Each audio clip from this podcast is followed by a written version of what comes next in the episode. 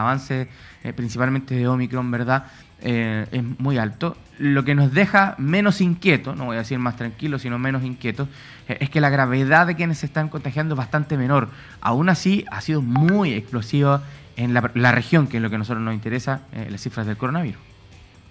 Sí, efectivamente, para las olas anteriores los indicadores que se utilizaron mucho fue la cantidad de personas fallecidas y la cantidad de eh, pacientes que requerían ventilación mecánica en las unidades de cuidados intensivos.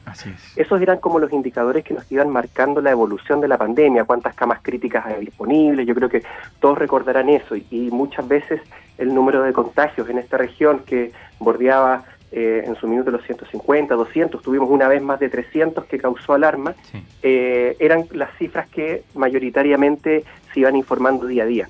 Ahora, la particularidad que tiene esta nueva variante es que esos mismos indicadores el día de hoy no nos sirven, porque eh, la idea de los indicadores es que nos permitan tomar decisiones.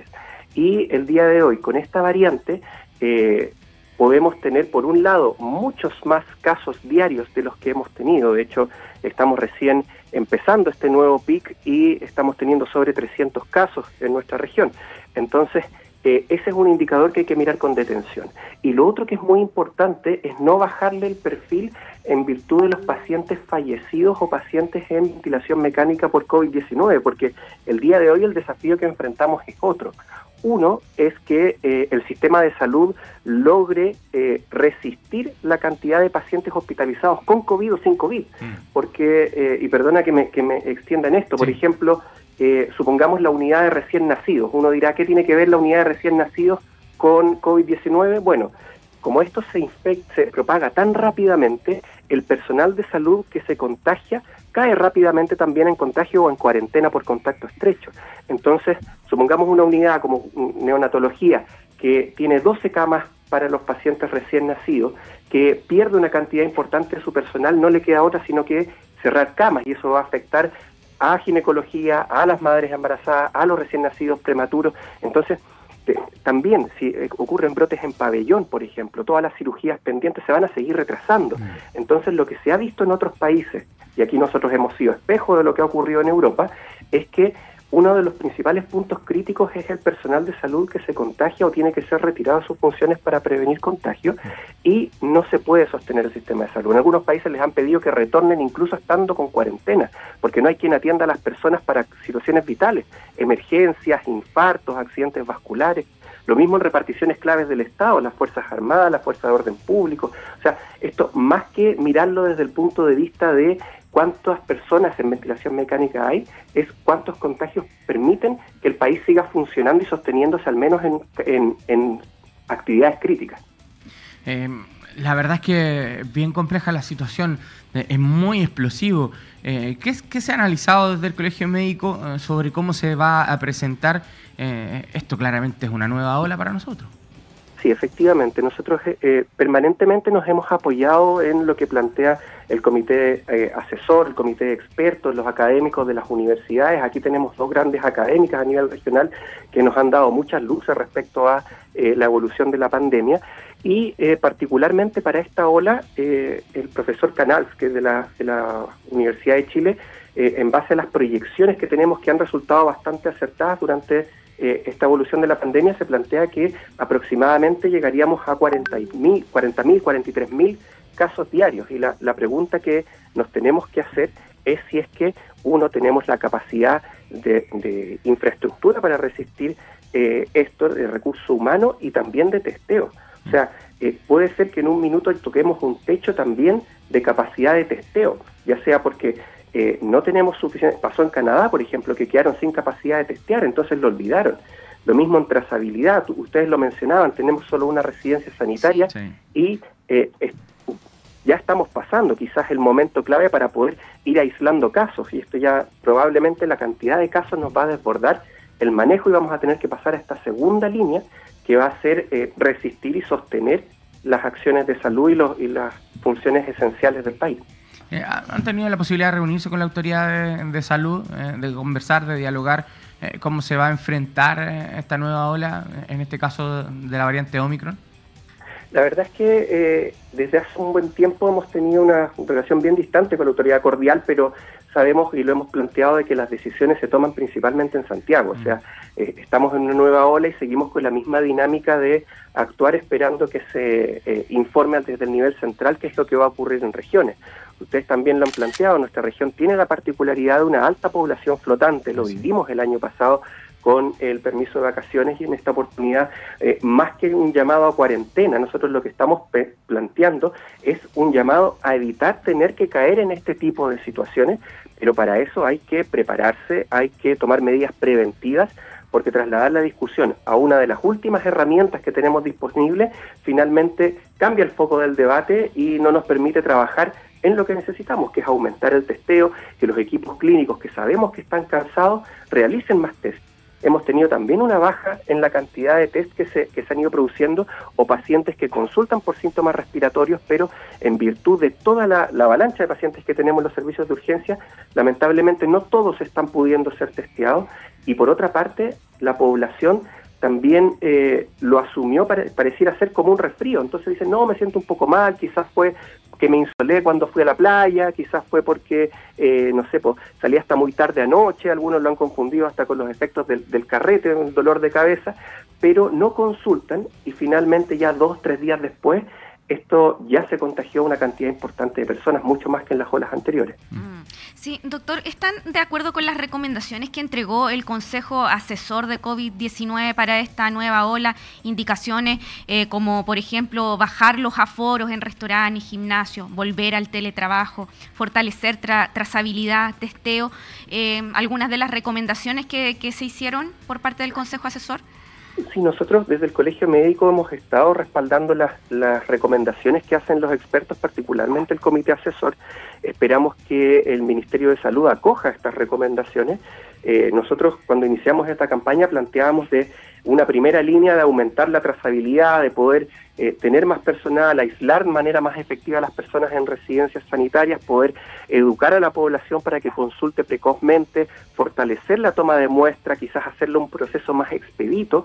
Vemos que hay una diferencia importante entre que una persona se toma un, un, PCR en un laboratorio privado y quienes acuden al sistema público, tratar de agilizar ese proceso y eh, para en una segunda línea ya eh, tener que evitar lo que se está proponiendo hoy día, que ya es restricción de aforos, que ya es eh, poder enviar a, personas a teletrabajo, a trabajadores y trabajadoras a teletrabajo, que ya es como la segunda línea una vez que ya estamos está avanzando más de lo que podemos controlar.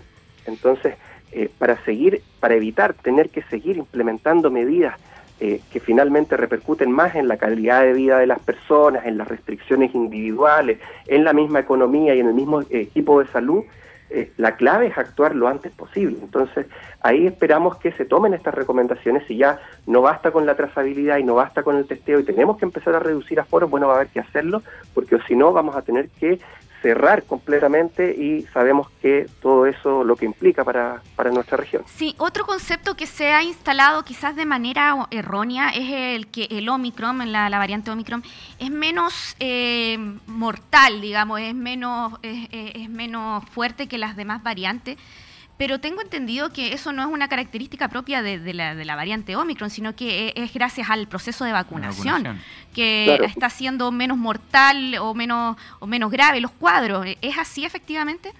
Por supuesto, o sea, nosotros aquí tenemos variables confundentes, por así decirlo, de que no es que, eh, perdónenme la, frase, pero que, Omicron sea más buena persona, sino que el país está mucho más preparado en términos de capacidad inmunológica producto de las vacunas. O sea, eh, hemos tenido olas previas, hemos tenido un importante y exitoso proceso de vacunación, eh, estamos en mejor pie, tenemos, y lo planteamos, tenemos una ventaja comparativa pero una ventaja comparativa no significa que eh, esté ganada la batalla, o sea, partimos mejor, pero ya nos está rápidamente alcanzando.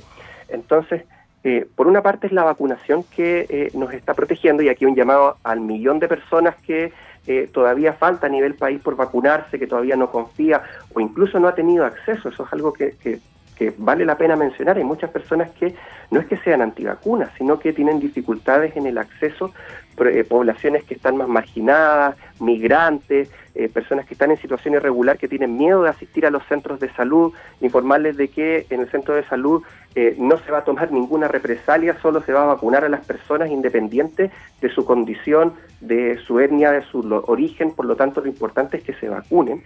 Y segundo, que esta variante eh, se contagia mucho más. Entonces, eh, puede que las personas estemos más protegidas, pero aún así, por volumen de contagio, el resultado neto de personas que se agravan y que pueden fallecer puede llegar a ser incluso tanto como en las olas anteriores.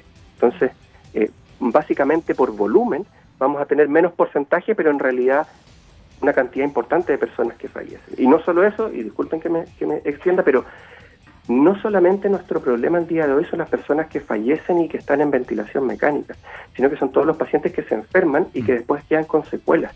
Nosotros ya estamos empezando a ver pacientes que no pueden retornar a sus trabajos, que tienen que terminar pensionándose por invalidez porque nunca recuperaron su función pulmonar, porque nunca pudieron volver a integrarse a su trabajo por secuelas neurológicas, por aumento del riesgo cardiovascular, que se descompensaron sus patologías producto del COVID y desarrollaron enfermedades cardiovasculares más tempranamente.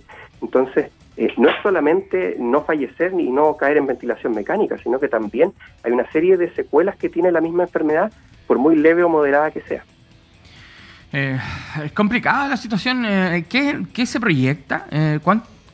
¿cuánto, más podría avanzar la situación de los contagios? Doctora, ¿hay alguna proyección?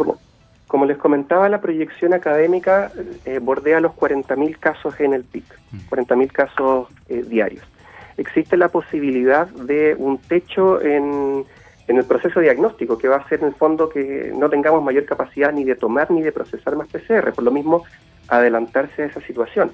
Si es que se va a ocupar algún otro esquema que no sea, eh, que sea, por ejemplo, no sé, pues puede ser eh, un paciente positivo y se aísla el, el, grupo familiar completo.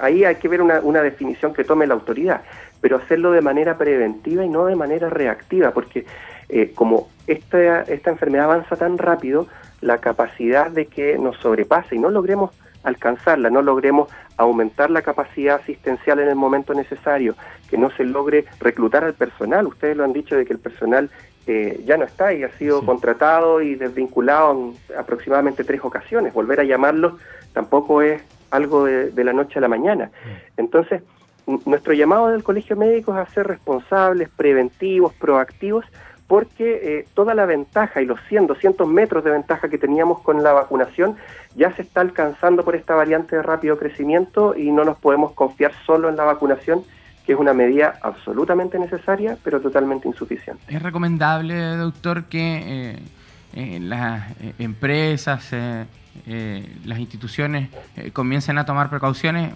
Eh, ya el Congreso está discutiendo, por ejemplo, si va a volver a sesionar telemáticamente a propósito del de, el, aumento de, casos. ¿Es conveniente que las empresas y las instituciones comiencen a evaluar este tipo de situaciones?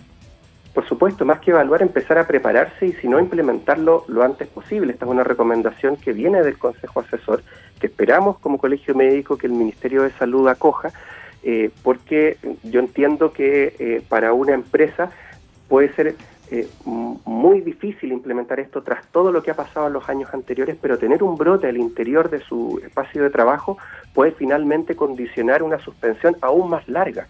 Entonces, todo lo que sea prevención es una inversión. Eh, enviar un, un, paciente que tiene la posibilidad de contagiar a más personas, un paciente que, o un, trabajador que eh, puede presentar una complicación y finalmente en vez de estar eh, trabajando en su domicilio va a estar inhabilitado en, en un hospital o en su casa, finalmente el costo es mucho mayor. Entonces el diseño para prepararse para esto es clave. Va a ser importante la Va a ser importante, sí. Y sin duda lo más importante es el llamado al autocuidado. Mm. Estamos en una época estival donde la gente como que se, se, olvida un poco, le baja un poco el perfil al tema de, de, los contagios porque, bueno, lo están pasando bien, es verano, quieren salir. La gente está como en esta, en esta postura de, de querer disfrutar este verano, muchos que no lo hicieron el verano pasado, por ejemplo. Pero lamentablemente se da esta situación y como usted señalaba, importantes son el autocuidado, el, el proceso de vacunación y, limitar los aforos, quizás, aunque a muchos no les guste por un tema también de reactivación económica, que aquí, sobre todo en una zona turística, no, no, es, no es algo que se espera, pero eh, visto el avance de, de, este, de esta variante, quizás sería algo recomendable. Efectivamente, y también algo que es muy importante, harto se ha hablado de los contagios intrafamiliares y en un contexto de verano ocurre que mm. viene un familiar, se queda en la casa o aprovecho de juntarme con otras personas y finalmente en esos espacios no utilizo mascarilla. A veces se utiliza más mascarilla cuando uno va a la playa o va a un local y, se sienta con un grupo reducido. Finalmente en los hogares pasa que muchas veces eh, uno confía en todas las personas que van entrando y saliendo y cuando hay un caso positivo empiezan a mirar para atrás y, y calculan con cuánta gente han estado y no es algo menor. O sea, eh, pensemos que, antes bastaba con estar con la mascarilla, una distancia más prudente, hoy en día eh, la contagiosidad es mucho mayor, eh, se propone ya efectivamente usar mascarilla quirúrgica, sino KN95, producto de la alta contagiosidad, y finalmente está pasando todo lo contrario, como dicen ustedes, estamos más cansados, queremos juntarnos con personas, hay una baja percepción de riesgo, las personas piensan que por estar vacunados o no les va a pasar nada o no pueden contagiar. La mala noticia es que una persona sí puede contagiar estando vacunado. Entonces, eh, finalmente el llamado al autocuidado es clave, el llamado a la prevención, a la precaución por parte de las personas también y a la acción decidida y temprana de las autoridades, porque, insisto, si nos logra sobrepasar esto va a ser muy difícil tener capacidad de reacción. Eh, ¿Cuál es la opinión del Colegio Médico respecto al retorno a clase? Eh, yo, sé que yo sé que es 17 de enero, pero pero, hay que mirar aquello ya. No, el año, el año pasado nosotros en enero ya estábamos hablando con eh, el intendente en ese tiempo para poder eh, prepararnos para, para marzo. Nosotros desde el Colegio Médico lo que siempre hemos planteado es que más que poner una fecha fija, pongamos condiciones, porque eh, lo, que, lo que ocurre es que muchas veces es como la dieta, dicen el lunes empieza la dieta, en, en marzo, y, y van corriendo esa fecha, pero poco se avanza en lo que es sustantivo de que toda la comunidad educativa conozca los planes para prevención y acción frente a un caso positivo. No sé si a ustedes les ha pasado que cuando hay un brote en un colegio o un caso positivo o un familiar de un, de un menor, eh, finalmente son los WhatsApp quienes deciden en el mismo WhatsApp qué es lo que qué es lo que va a hacer el colegio y ocurre mucha presión y mucha desorganización y a veces los los manuales, los protocolos están en un cajón y no son conocidos por la comunidad educativa. Entonces, la elaboración, la confección, el poder entender cómo accionar es clave. Eh, donde tenemos que ver también tiene que ver con la, con la ventilación y con la distancia. Sabemos que no todos los colegios pueden tener medidores de CO2, que es lo recomendable, ventilación adecuada, eh, mantener un grado de distancia. También está en entredicho la, la distancia entre los asientos de los estudiantes. Entonces, finalmente, si es que no existe un consenso, un avance, un respaldo en la evidencia, va a ser muy difícil poner una fecha y que esto por decreto funcione. O sea, eh, hemos visto que se ha intentado muchas veces por decreto y finalmente tenemos mucha resistencia. Hemos visto por otro lado también que se genera resistencia y hay poca capacidad de diálogo. Entonces esperamos que eh, en esta oportunidad se hagan las cosas distintas y más que hablar de marzo, hablemos de cuáles son los eh, como, como a veces se dice en política, los mínimos comunes mm. para poder eh, iniciar unas clases porque sabemos y lo que sí tenemos consciente es que eh, los niños y niñas deben volver lo antes posible a clases porque su impacto en la educación está siendo fundamental, sobre todo en los más vulnerables. doctor Rubén Quesada, seguramente vamos a estar conversando en los próximos días nuevamente para ir analizando cómo va evolucionando la situación. Le quiero dar las gracias por, por hablar con nosotros a esta hora de la mañana. Perfecto, que estén muy bien, cuídense mucho y un saludo para cada uno de ustedes. Muchísimas gracias. Gracias, doctor. Eh,